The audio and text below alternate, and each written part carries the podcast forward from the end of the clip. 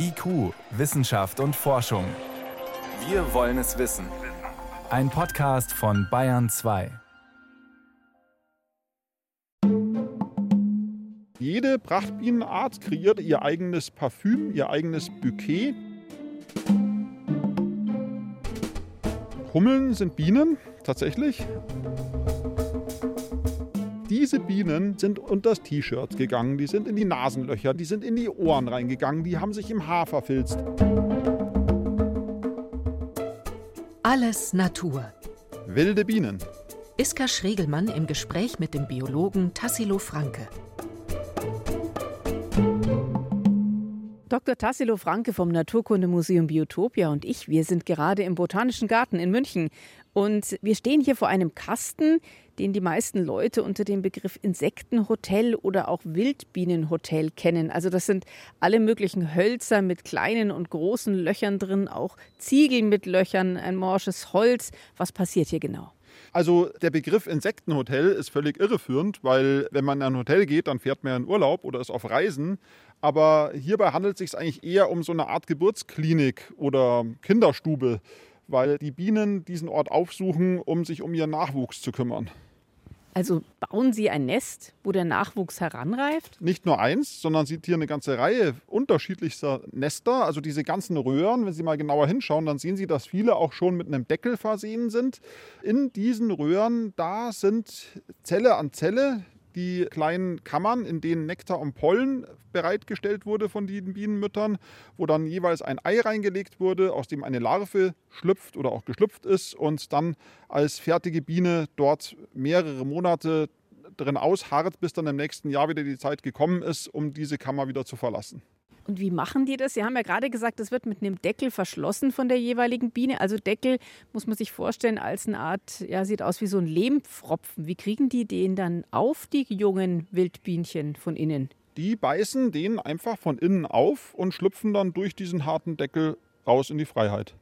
Es gibt übrigens die verschiedensten Materialien, die zur Herstellung dieser Deckel benutzt werden. Also manche Arten, wie zum Beispiel diese gehörnte Mauerbiene, die benutzt Lehm und andere benutzen Harz. Also man sieht es auch, wenn man genau hinschaut, dass die verschiedensten Materialien hier verwendet wurden. Das bedeutet wahrscheinlich, dass jede Wildbiene einen unterschiedlichen Anspruch an perfektes Zuhause hat. Also eine perfekte Kinderstube hat, muss man sagen. Ja, also die Kinderstuben der Wildbienen sind überaus unterschiedlich. Also sehr viele Arten, die legen ihre Brutröhren in verlassenen Gängen von holzfressenden Insekten an, zum Beispiel Bockkäfer, die sich aus dem Holz ausbohren. Ah ja, hier sieht man übrigens, wie eine Mauerbiene hier gerade ankommt und in so eine Schilfröhre reinkriecht und die jetzt mit Pollen und Nektar versorgt. Wenn man genau hinschaut, sieht man auch, dass der ganze Bauch ganz dicht mit Pollen eingestäubt ist. Das ist also ein typisches Merkmal für die Mauerbienen. Die sammeln den Pollen nicht wie unsere Honigbiene an den Beinen, sondern die haben eine Bauchbürste, wo der Pollen dran hängen bleibt. Und so tragen die den dann in die Röhre, bürsten den in der Röhre ab und versehen den auch mit einer Portion Nektar. Und dann wird das Ganze mit einem Ei belegt und verschlossen und dann direkt im Anschluss die nächste Zelle angelegt. Diese Bambusröhren, die erinnern mich an meine Rankhilfen für Blumen, die ich im Garten stehen habe. Da kriechen die nämlich auch jedes Jahr rein. Also es werden natürlich nicht nur solche Wildbienenhotels genutzt, sondern alles in wahrscheinlich. In der Natur nutzen die Bienen ganz unterschiedliche Plätze, um ihre Nester zu bauen. Also gerade diese gehörnte Mauerbiene und die rostrote Mauerbiene, das sind, die kommen schon ganz früh im Jahr und die gehen zum Beispiel auch in diese Löcher von Fensterscharnieren, die gehen in die Löcher von Ziegelsteinen, die gehen eigentlich in alle möglichen langen, röhrenförmigen Hohlräume, also auch durchaus menschliche Strukturen, um dort eben ihre Zellen anzulegen. Und ich habe gehört, dass es auch Bienen gibt, die das Ganze innen austapezieren, diese Röhrchen, was man hier leider nicht sehen kann. Doch, die haben wir auch im Botanischen Garten. Also was Sie meinen, das sind die Blattschneiderbienen. Wir haben da verschiedene Arten. Die Gartenblattschneiderbiene ist die häufigste und meistens fällt einem die Biene gar nicht auf, sondern eher die Spuren, die sie hinterlässt. Weil sie nämlich vor allem auch gerne aus Rosenblättern oder besonders gerne Pfingstrosen kleine Blattstücke ausschneidet. Die sind meistens länglich oval. Das ist dann die Tapete, mit denen sie innen die Röhrenwand austapeziert und dann nach ein paar von diesen länglich ovalen Blattstücken, die sie richtig gehend ausschneidet, also mit ihren Mundwerkzeugen wie mit einer Schere, sieht man dann an diesen Blättern auch rund ausgestanzte Bereiche und das sind dann die Deckel. Jetzt wissen wir, woher diese Löcher kommen. Es sind also da keine Schädlinge am Werk, sondern unterstützend Werte. Ja, das sind perfekte Kulturfolger. Also mitten in München am Viktualienmarkt zum Beispiel, da gibt es ein großes Gartengeschäft und die rollen dann eben auf Wägen dann auch die Ware vors Geschäft. Und ich habe mal erlebt, dass dort eben Strauchpfingstrosen auch zum Verkauf angeboten wurden und die waren vollkommen zerschnitten von diesen Blattschneiderbienen. Also die Ware war eigentlich nicht mehr verkäuflich, kann man sagen, weil die war komplett kaputt geschnitten von diesen Blattschneiderbienen. Und äh, wo die aber ihre Röhren dort haben, ist mir auch nicht klar. Wahrscheinlich, weil sie gehen auch gerne in Blumentöpfe rein, kann ich mir gut vorstellen, dass sie auch in den Blumentöpfen, die eben dieses Gartengeschäft auch verkauft, dass die da mit drin sind und vielleicht die Leute sich sogar auf die Art und Weise die Blattschneiderbienen, wenn sie dort eine Pflanze kaufen, in den eigenen Garten holen. Ah, aber warum macht diese Blattschneiderbiene das überhaupt, dass sie das austapeziert? Das tun die anderen Bienen doch auch nicht. Da gibt es verschiedene Überlegungen, warum das Sinn machen könnte. Das eine ist natürlich, wenn sie in den Boden geht damit, das tun aber nicht alle Blattschneiderbienen, aber es gibt Arten, die das machen. Dann stabilisiert es natürlich die Röhrenwand. Das heißt, dann kann eben kein Sand nachbröseln, vor allem wenn es im Sommer dann austrocknet und der Sand dann eben nicht mehr so stabil ist. Ein anderer Grund ist, dass diese Blätter teilweise auch pilzhemmende Substanzen enthalten und tatsächlich dann eben diesen Pollen- und Nektarvorrat und die Larve selber davor schützen, dass sie eben bakterielle oder pilzliche Infektionen bekommen. Also diese Blattschneiderbienen ist eine ganz tolle Gruppe und es lohnt sich wirklich. Also wenn man so eine, wenn man sowas im Garten mal sieht, diese ganz regelmäßig ausgeschnittenen Bereiche, dann lohnt sich wirklich, sich an einem warmen Sommertag mal davor zu setzen und zu warten, bis die Biene kommt. Also die kommt angeflogen, die geht an den Blattrand, die schneidet dieses Blattstück aus, rollt es wie eine Tapete zusammen wirklich und fliegt dann mit dieser zusammengerollten Tapete weg und dann eben zu dem Ort, wo sie ihre Röhre austapeziert. Aber Blätter sind nicht das einzige Material, was Bienen zum Tapezieren ihrer Röhren verwenden. Es gibt eine ganz interessante Gruppe, auch von Mauerbienen, das sind keine Blattschneiderbienen, die ihre Röhren mit Blütenblättern austapezieren. Da gibt es beispielsweise die Mohnmauerbiene, die ausschließlich die Blätter des Klatschmohns benutzt. Das ist eine ausgesprochen seltene Bienenart bei uns und die fliegt ist ein rasend schneller Flieger. Man kann kaum beobachten, was er macht. Also man sieht dann manchmal am Feldrand dann völlig zerschnittene, völlig verunstaltete Mohnblüten. Und wenn man dort wartet, dann kommt die Biene angeschossen, hängt ganz kurz an diesem Blütenblatt. Man sieht es nur hin und her wackeln und schon schießt sie wieder davon. Und die macht senkrechte Röhren in den Boden und tapeziert die mit diesen Mohnblütenblättern aus, lässt dann sogar noch einen Kragen aus dem Boden rausstehen. Das schaut dann aus, als ob eine kleine rote Blüte aus dem Boden rauswachsen würde. Und wenn sie fertig ist, dann knüllt sie den zusammen, drückt den rein, schneidet alles, was übersteht, ab und beginnt die nächste Röhre. Schade, dass man diese schön bunten Tapeten dann nicht angucken kann. Ne? Sonst würde man ja das Bienennest zerstören. Aber wenn alle ausgeflogen sind, alle jungen Bienen, könnte man sich dann das doch mal angucken. vorsichtig rauspräparieren, wobei ich unbedingt raten möchte, davon Abstand zu nehmen, weil diese Blütenblattmauerbienen, in unserem Bereich gibt es sowieso nur zwei Arten, die sowas machen, die sind ausgesprochen selten und schützenswert. Also wenn Sie so mal wirklich die Gelegenheit haben, sowas zu beobachten, in den seltenen Genuss kommen, so eine Naturkünstlerin bei der Arbeit zu beobachten, dann schauen Sie sich lieber an, machen Sie vielleicht ein Foto, aber ich würde nicht anfangen, da im Boden herumzustochern. Jetzt haben wir ja über verschiedene wilde Bienen gesprochen. Beim Stichwort Biene denken aber die meisten Leute, denke ich, erstmal nur an die Honigbiene. Und auch im Zusammenhang mit dem Volksbegehren Rettet die Bienen letztes Jahr wurde ja, soweit ich mich erinnere, meistens nur die Honigbiene abgebildet. Aber die Honigbiene ist ja gar nicht bedroht im Gegensatz zu den Wildbienen. Das hat einen ganz einfachen Grund. Die Honigbiene ist das bekannteste Insekt und auch noch das beliebteste Insekt. Wegen dem Honig. Wegen dem Honig, den natürlich jeder mag. Die Kinder kennen natürlich dann auch solche Figuren wie die Biene Maya und generell sind einfach Bienen Insekten, die bei uns positiv besetzt sind. Ganz im Gegensatz zu Fliegen oder Mücken. Das liegt auch in der Natur der Sache einfach dass man die eben dann als Flagship-Art hernimmt, um eben den ganzen Insektenschutz voranzubringen. Warum ist es denn überhaupt wichtig, die Wildbienen zu schützen? Wildbienen haben eine enorm wichtige Bedeutung bei der Bestäubung von Pflanzen. Also bevor wir jetzt weiter über verschiedene Wildbienenarten sprechen, noch etwas zur Honigbiene. Die Zahl der Imker und Bienenvölker in Deutschland hat ja sogar zugenommen. Und ich habe gelesen, dass Forscher vermuten, dass das wiederum für die Wildbienenarten gar nicht so gut ist. Ja, also gerade im städtischen Bereich gibt es ja immer mehr Hobbyimker, die auch auf dem Balkon oder auf dem Dach ihre eigenen Bienenvölker halten. Und das führt einfach dazu, dass die Dichte an Honigbienenvölkern gewaltig groß ist. Und natürlich, wenn sehr viele Honigbienen auf engstem Raum beisammen sind, dann machen sie sich gegenseitig an den Blüten Konkurrenz, dann machen sie den Wildbienen Konkurrenz, dann übertragen sie untereinander Krankheiten und Parasiten, dann übertragen sie aber auch Krankheiten und Parasiten auf Wildbienenarten, die möglicherweise sonst gar nicht so empfänglich für diese Krankheiten wären. Und deswegen verursachen eben zu viele Honigbienen auch entsprechende Schäden. Obwohl die ja an ganz unterschiedliche Blüten gehen. Naja, also die gehen eigentlich schon an die meistens an dieselben Blüten. Also ich glaube, ich weiß, worauf Sie hinaus wollen. Also es gibt also viele Wildbienenarten, die nennt man oligolektisch, die nur ein oder zwei verschiedene Pflanzengruppen, manchmal sogar nur Arten anfliegen, um dort äh, Pollen und Nektar zu sammeln.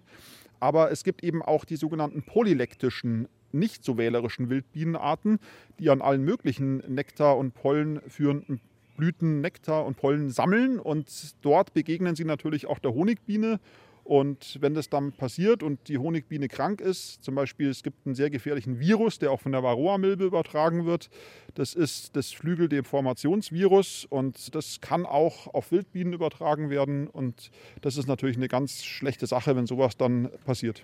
Woher weiß man denn eigentlich, wie viele Wildbienenarten es gibt? Also wie werden diese erfasst? So eine Bürgerzählaktion wie bei Vogelarten zum Beispiel ist ja bei Insekten wohl eher schwierig, zumal der Laie sicherlich die verschiedenen Wildbienenarten gar nicht auseinanderhalten kann. Da kommen natürlich dann zoologische Sammlungen ins Spiel und zoologische Sammlungen, wie auch die Zoologische Staatssammlung in München, sind unglaublich wichtige Institutionen, wenn es darum geht, über einen längeren Zeitraum die Veränderungen in den heimischen Bienenpopulationen zu beobachten und auch im Artbestand zu beobachten. Sie fragen ja, woher wir wissen, wie viele Bienenarten in Bayern vorkommen.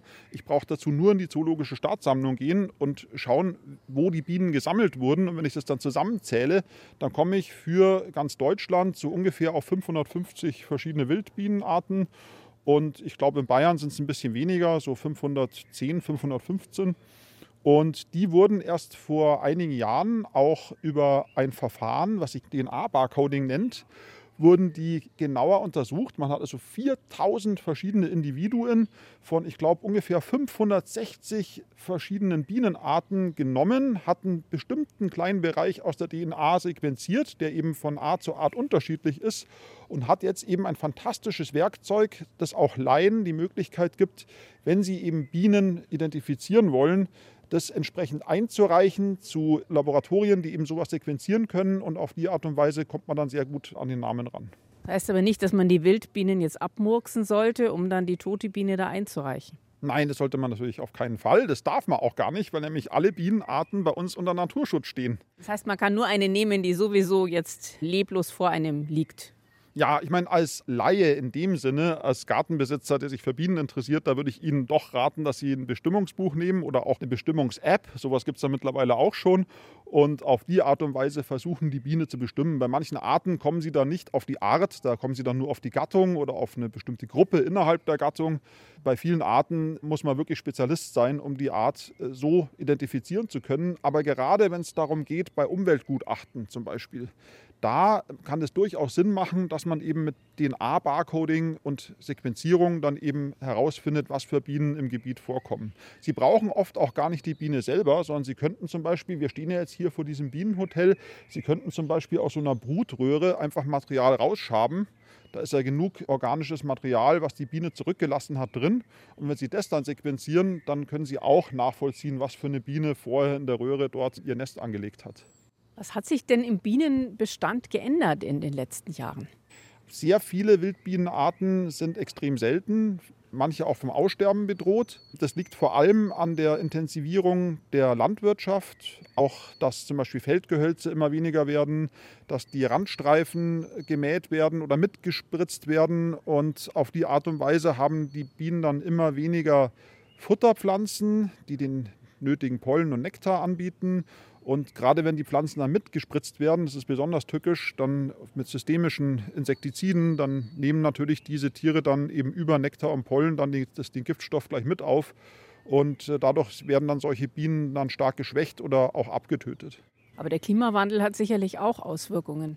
Ja, mit dem Klimawandel hat es eine ganz besondere Bewandtnis bei den Wildbienen. Also die meisten Wildbienen sind ja thermophil, nennt man das. Also die sind wärmeliebend. Und äh, deswegen ist es so, dass der Klimawandel eigentlich dazu führt, dass sich die Bienenfauna bei uns in Bayern verschiebt. Das heißt, kälteliebende Bienen, das ist eher die Ausnahme, aber dazu gehören zum Beispiel die Hummeln, die tun sich schwer, wenn es im Sommer warm und trocken ist. Und wärmeliegende Wildbienen, vor allem die solitären, also die nicht in Kolonien brütenden oder lebenden Bienen, die sind zum allergrößten Teil thermophil, die lieben die Wärme, die nehmen zu. Aber nur, wenn das Umfeld passt, wie zum Beispiel hier bei uns im Botanischen Garten. Wo es ja auch Hummeln gibt. Sie haben ja gerade die Hummel schon angesprochen und ich denke, für die meisten Menschen ist es nach wie vor eine Überraschung, dass die Hummel überhaupt zu den Bienen gehört. Hummeln sind Bienen, tatsächlich. Und sie sind auch Wildbienen. Allerdings, im Gegensatz zu den meisten anderen Wildbienen, sind sie so ähnlich wie die Honigbiene sozial. Sie bilden Staaten, die bestehen aus einer Königin, die ist die Mutter von allen anderen Bienen eines Volkes. Und die meisten Nachkommen, die sie hervorbringt, sind Töchter, sind Arbeiterinnen, die aus befruchteten Eizellen hervorgehen. Und in einer kurzen Phase im Jahr werden auch männliche Bienen erzeugt und die gehen aus unbefruchteten Eiern hervor. Eigentlich ganz ähnlich wie bei der Honigbiene. Das sind dann die Drohnen.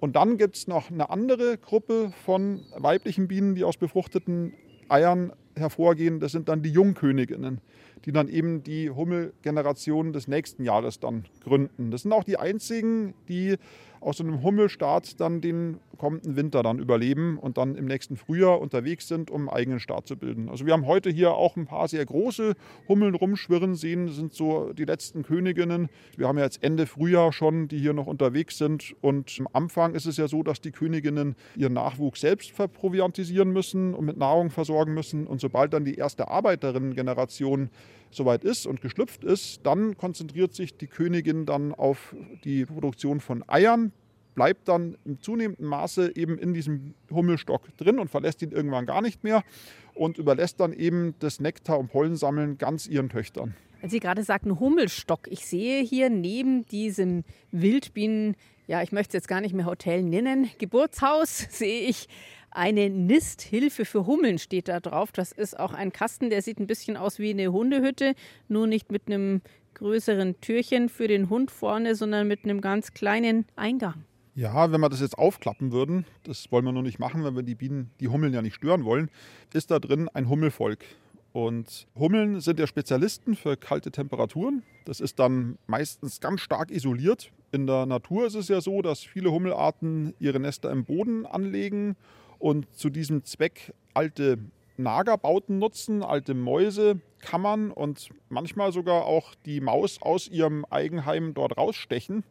Da geht es manchmal richtig brutal zu, wenn so eine Erdhummelkönigin zum Beispiel einen neuen Staat gründet. Und der wird dann ganz dicht isoliert. Da benutzt die Hummelkönigin dann auch gern das Nistmaterial von der Maus, die sie vorher verdrängt hat. Und in diesem dicht isolierten Nest baut sie dann eben die Nektarbehälter, die Pollenbehälter und eben auch die Zellen, in denen dann der Nachwuchs heranwächst. Aber da ist jetzt nur ein Hummelvolk drin. Da ist nur ein Hummelvolk. Da würde jetzt eine weitere große Hummel, die hier rumfliegt, würde dann merken, das ist schon besetzt. Die würde von der Hummelkönigin, die das schon okkupiert hat, dann vertrieben werden, ja. Nun haben wir die Nützlichkeit von Wildbienen schon angesprochen. Ich meine, zum einen ist es ja klar, dass Artenvielfalt immer wichtig ist, damit ein Ökosystem weiter funktioniert. Aber in diesem Fall kommt ja noch etwas ganz anderes hinzu. Wir Menschen sind ja auch darauf angewiesen, dass es die Wildbienen weiterhin gibt, weil sie zahlreiche Pflanzen bestäuben. Also wenn man jetzt zum Beispiel an die ganzen Obstbäume denkt, Apfelbäume und so weiter, das würde es doch alles gar nicht geben, wenn es die Wildbienen nicht gäbe. Zum Bestäuben, es sei denn, der Mensch würde die Aufgabe übernehmen. Was würde denn zum Beispiel passieren, wenn die Hummeln aussterben? Die Hummeln sind ganz wichtige Bestäuber. Die werden zum Teil auch verkauft. Also Hummelvölker werden auch gehandelt. Meistens wird mit der Erdhummel gehandelt. Und diese Hummelvölker benutzt man zum Beispiel, um in Gewächshauskulturen Tomaten oder Erdbeeren zu bestäuben. Vor allem Tomaten oder auch Paprika. Und sie werden auch in die ganze Welt verkauft. Gerade in Südamerika werden Hummeln genutzt, um Blaubeeren, also Heidelbeerenblüten zu bestäuben weil Heidelbeeren gehören zu den Erika-Gewächsen, die sich dadurch auszeichnen, dass der Pollen über eine kleine Pore abgegeben wird. Und der Pollen kommt besonders dann gut aus diesen Staubblättern raus, wenn sich die Hummel unter die Blüte hängt und ganz stark vibriert. Und dieses Vibrieren, das können nur die Hummeln und deswegen sind Hummeln eben besonders effiziente Bestäuber in Blaubeerkulturen. Und Sie haben es bestimmt auch schon gesehen, wenn Sie mal im Winter Blaubeeren essen wollen. Die Supermarktregale sind voll mit Blaubeeren aus Chile. Ähm, auch so eine Frage, ob das wirklich nötig ist oder ob man nicht die Saison abwartet, wo Blaubeeren eben sowieso auch bei uns in Europa zu haben sind. Aber gut, viele Leute wollen eben das ganze Jahr Blaubeeren essen und deswegen werden, ich glaube, im Jahr 2015 sind 120.000 Erdhummelvölker nach Chile gebracht worden. Das ist ein großes Problem. Die verdrängen die ganzen heimischen Bienenarten, die bestäuben teilweise invasive Pflanzenarten, die nur deswegen so richtig ex explodieren, weil sie eben so gut von der Hummel bestäubt werden, aber nicht von den heimischen Bienen. Sie übertragen Krankheiten, sie machen Konkurrenz um die Nistplätze, die auch in Südamerika heimische Hummelarten angewiesen sind. Und das ist eine ganz schwierige Situation. Also Argentinien hat zum Beispiel das schon mittlerweile verboten, dass europäische Hummeln für Bestäubungszwecke importiert werden, weil nämlich äh, eine der interessantesten Hummeln überhaupt, die patagonische Riesenhummel, im Bestand so massiv rückläufig ist, dass man wirklich befürchtet, dass die Art bald ausstirbt. Diese Hummelart wird in ihrer Heimat äh, fliegende Maus genannt, weil es ist die größte Hummel überhaupt. Also sie sind vier Zentimeter lang, also so groß wie mein Daumen ungefähr. Und bestäuben eben äh, eine ganze Reihe einheimischer Pflanzenarten, haben eine ganz wichtige Rolle. Und diese patagonische Riesenhummel ist gerade im Begriff auszusterben, weil sie von diesen europäischen Bestäubungshummeln verdrängt wird. Könnte denn der Mensch auch Bestäuber spielen? Sie haben ja vorhin gesagt, es ist ein ganz bestimmtes Vibrieren, was dann da stattfinden muss. Ja, man kann das sogar mit einer Stimmgabel machen. Also wenn man eine Stimmgabel anschlägt und an eine Tomatenblüte hinhält, dann sieht man, wie plötzlich, wie von Zauberhand, dort richtige Pollenstrahlen aus diesen Poren dort an den Tomatenblüten rausrieseln. Und so kann man tatsächlich mit so einer Stimmgabel und einem Pinselchen kann man auch da Blüte für Blüte bestäuben. Aber das macht natürlich in Tomatenkulturen keinen Sinn. Also diese Tomaten wären ja unbezahlbar, wenn da wirklich jede einzelne Tomatenblüte von Hand bestäubt würde. Aber bei der Vanille, da lohnt sich das offenbar. Bei der Vanille lohnt sich einerseits und auf der anderen Seite führt auch kein Weg dran vorbei, weil die Vanille, Vanilla planifolia, das ist eine Orchideenart, die interessante einen ganz ungewöhnlichen Wuchs hat für eine Orchidee. Sie, sie rankt nämlich, sie ist eine Kletterpflanze und hat grüne Blüten mit langen, trompetenartigen Blütenlippen. Und diese Blüte ist darauf spezialisiert, dass sie auch von der Wildbienenart bestäubt wird, die eben in, in Mexiko, Mittelamerika zu Hause ist. Das sind die, die Prachtbienen. Und bei den Prachtbienen ist es so, dass die Männchen, die haben kleine Container, kleine Tanks an den Hinterbeinen, in denen sie Duftstoffe einsammeln. Und jede Prachtbienenart kreiert auf die Art und Weise ihr eigenes Parfüm, ihr eigenes Bouquet. Die heißen auf Englisch auch Perfume Beans oder Orchid Bees. Und die Vanille bietet auch einen solchen hochgefragten Duftstoff, der von männlichen Prachtbienen der Gattung Eulema eingesammelt wird. Und das sind sehr große Prachtbienen, die haben ungefähr die Statur einer Hummel und die kommen im natürlichen Verbreitungsgebiet der Vanille in Mexiko, Mittelamerika natürlich vor, aber nicht in Madagaskar, da wo die meisten Vanilleschoten herkommen, die wir hier auch bei uns in Europa kaufen können.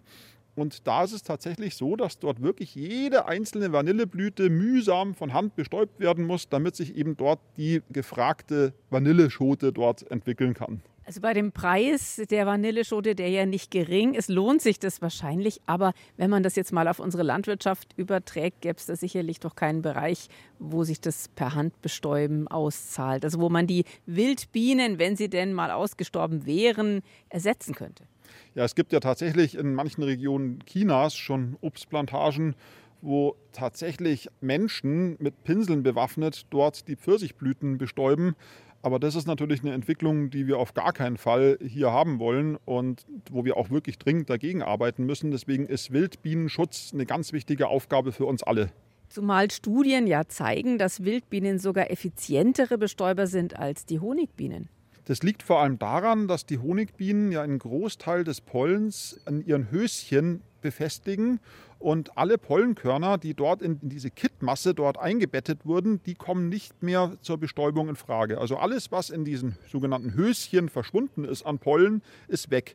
Das heißt, nur der Pollen, den die Biene vergessen hat, der praktisch in ihrer Körperbehaarung hängen geblieben ist, der kann tatsächlich auf den Stempel der nächsten Blüte übertragen werden.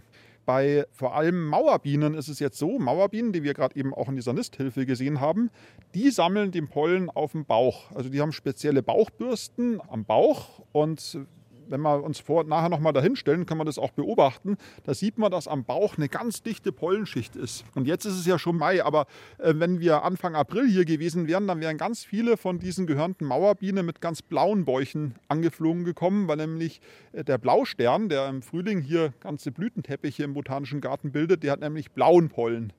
Und deswegen ist dann die Bauchbürste richtig blau. Das schaut auch wirklich nett aus, wenn dann die blauen, blaubäuchigen Mauerbienen hier angeflogen kommen und laden den Pollen in ihren Röhren ab. Aber es ist jetzt so, dass der Pollen eben nicht verklebt, sondern der ist pulverförmig, der hängt über elektrostatische Kräfte gebunden an der Bauchbehaarung, an der Bauchbürste. Und wenn natürlich dann so eine Mauerbiene mit ihrem pollenbeladenen Bauch zum Beispiel über den Stempel einer Apfelblüte drüber streift, dann bleibt da natürlich richtig viel Pollen hängen und die Bestäubung ist dann sehr effizient. Und es ist übrigens auch so, dass Mauerbienen auch gehandelt werden und leider auch in alle Welt exportiert werden. Deswegen sind europäische Mauerbienen, wie gerade eben auch die, die braunrote Mauerbiene, die werden dann in alle Welt exportiert, nach Neuseeland, nach Tasmanien, überall, wo die Art überhaupt nicht vorkommt und dort im, in den Obstplantagen dann zur Bestäubung eingesetzt. Was ja sicher auch nicht immer günstige Wirkungen auf das Ökosystem dann dort hat, wenn die da gar nicht heimisch ist. Nein, überhaupt nicht. Also invasive Arten machen immer Probleme.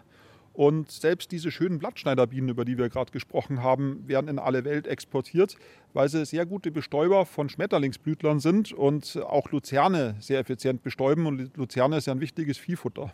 Also einige Wildbienenarten, wir haben vorhin ja schon kurz darüber gesprochen, haben ja sehr spezielle Ansprüche. Das heißt, sie bestäuben nur eine ganz bestimmte Pflanze. Und wenn es die nicht gibt, dann stirbt diese Wildbiene. Umgekehrt stirbt ja aber auch die Pflanze, wenn es die Wildbiene nicht mehr gibt, um sie zu bestäuben. Ja, wenn man so eine Wiese anschaut, zum Beispiel eine artenreiche Wiese mit vielen verschiedenen Blumen und vielen verschiedenen Insekten, vielen verschiedenen Wildbienenarten, dann ist das Ganze eigentlich wie so ein Getriebe. Ein Zahnrad treibt das nächste an und nur durch das Zusammenwirken aller Zahnräder kann die Maschine überhaupt laufen. Und genau das wurde jetzt vor kurzem von Forschern der University of New Jersey auch bestätigt. Die haben sich eine Blumenwiese, eine artenreiche Blumenwiese genauer angeschaut und haben eben festgestellt, dass auch diese Bienenarten, die wirklich nur eine ganz bestimmte Nektar- und Pollenquelle anfliegen, eine ganz wichtige Rolle spielen, damit die gesamte Vielfalt auf der Wiese äh, so erhalten bleibt, wie sie eben ist. Werden eigentlich alle Wildbienenarten vom Duft der Blüten angelockt? Der Duft spielt eine ganz wichtige Rolle. Die nehmen die übrigens nicht mit der Nase wahr, sondern mit ihren Antennen. Und so ein süßer Blütenduft spielt eine ganz wichtige Rolle für die Auffindung der Nektarquelle. Aber Bienen, die sind ja nicht nur auf Nektar angewiesen. Also gerade im tropischen Regenwald, wo Mineralstoffe Mangelware sind, da spielen dann auch ganz andere Gerüche eine wichtige Rolle, nämlich die von einem verschwitzten T-Shirt zum Beispiel. Und ich habe selbst damit sehr unangenehme Erfahrungen gemacht. Ich war für meine Diplomarbeit monatelang auf einer Forschungsstation im peruanischen Amazonasgebiet und da möchte man immer meinen, ja, die Mücken sind die am schlimmsten dort oder die Bremsen oder sonstiges Geschmeiß, was Blut saugt. Aber das Schlimmste dort waren tatsächlich diese Schweißbienen weil die allgegenwärtig waren. Also man hat tatsächlich die Station verlassen, war im Wald und war von einer Wolke von diesen Bienen umgeben. Die sind unter das T-Shirt gegangen, die sind in die Achselhöhlen rein, die sind in die Nasenlöcher, die, die sind da, wo äh, gerade die Tränendrüsen sind, am Auge, da haben sie sich immer angesammelt und haben richtig versucht, mit ihrem Saugrüssel da reinzugehen. Die sind in die Ohren reingegangen, die haben sich im Haar verfilzt. Gott, hört sich ja furchtbar an. Das Gute, diese Bienen haben keinen Stachel. Sie heißen auch stachellose Bienen oder ich nenne sie immer Schweißbienen, weil sie eben wirklich dort auf den Schweiß abgesehen haben und die brauchen eben diese im Regenwald so raren Mineralstoffe. Die in dem Schweiß enthalten sind. Die in dem Schweiß natürlich in rauen Mengen enthalten sind. Und was machen denn diese Bienen, wenn jetzt gerade mal kein Biologe durch den Urwald läuft, an den sie sich heften können? Ja, dann gehen sie ihren normalen Bienengeschäften nach und sammeln Pollen und Nektar. Und das Interessante ist, dass diese stachellosen Bienen auch sozial sind, ähnlich wie unsere Honigbiene. Die leben in Kolonien und sie produzieren auch Honig. Und das wussten auch schon die Mayas und die Indianervölker in Amazonien. Und die halten schon seit Jahrtausenden Bienenvölker, meistens in hohlen Hölzern, die sie dann auch mit in ihre Dörfer nehmen. Und dieser Honig, der wird auch gehandelt. Also gerade in Brasilien kann man den auch kaufen. Und Mexiko ist auch ein Land, wo viel von diesem Honig von stachellosen Bienen erzeugt wird. Wobei das eine sehr rückläufige Tradition ist, muss man schon sagen, weil eben auch die Honigbiene dort eingeführt wurde und die Leute aus irgendeinem Grund diesen Honigbienenhonig bevorzugen. Aber meine Frage zielt ein bisschen dahin, was machen denn diese Bienen? Wie kriegen die den Schweiß, wenn jetzt gerade da kein Mensch unterwegs ist im Urwald, an den die sich heften können? Tiere schwitzen ja jetzt nicht unbedingt. Manche Tierarten schwitzen durchaus. Zum Beispiel, wo sie auch gerne hingehen, das sind die Augen von Kaimanen zum Beispiel, von diesen Krokodilen. Da sieht man es eigentlich auch immer regelmäßig, dass sie dort eben an der Tränenflüssigkeit sich gütlich tun. Natürlich, ich meine Tapire zum Beispiel oder Pekaris, Waldschweine, also überall und vor allem auch Kot. Das ist vielleicht ein bisschen das Unappetitliche an der ganzen Sache. Es kann durchaus sein, dass die Schweißbiene, die mir unter das T-Shirt gekrochen ist oder ins Ohr reingekrabbelt ist, kurz vorher die Mineralstoffe an einem großen Haufen Tapirmist eingesammelt hat. Lecker zurück aus Südamerika in Oberbayern, in München im Botanischen Garten. Dr. Tassilo Franke vom Naturkundemuseum Biotopia und ich, wir stehen hier immer noch vor diesem Nistkasten, sage ich jetzt mal. Ich sage nicht mehr Wildbienenhotel, das habe ich mir jetzt abgewöhnt. Und ich frage mich, warum sind da eigentlich solche Nummern und Punkte drauf gemalt auf diesen Holzlöchern? Ja, diese Nisthilfen, die sind einerseits schon da, damit eben auch die Besucherinnen und Besucher hier die Wildbienen beobachten können, aber da wird eben auch ganz intensiv Forschung betrieben. Hier am Botanischen Garten war eine Doktorandin, Michaela Hofmann, die hat ihre Doktorarbeit über Wildbienen gemacht, zusammen mit Andreas Fleischmann, der sie dort auch mitbetreut hat. Und die haben zum Beispiel Wildbienen markiert. Die haben eine seltene Wildbienenart, die Natternkopf-Mauerbiene. Da haben sie auf den Rücken von den Wildbienen kleine Plättchen aufgeklebt, die mit einer Nummer versehen waren. Und es gab dann so ein Citizen Science, so ein Bürgerprojekt eben, wo die Menschen aufgefordert wurden, sich umzuschauen, ob sie irgendwo diese nummerierten Bienen sehen und dann eben die Nummer zu notieren, aufzuschreiben, idealerweise noch ein Foto zu machen und dann eben zu melden, wo sie die Biene gefunden haben.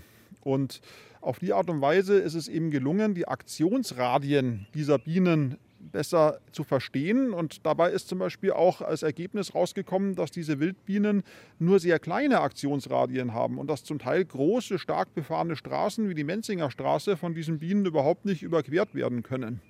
Also ganz wichtige Erkenntnisse auch am Ausbreitungspotenzial von solchen wichtigen Bestäuberinsekten.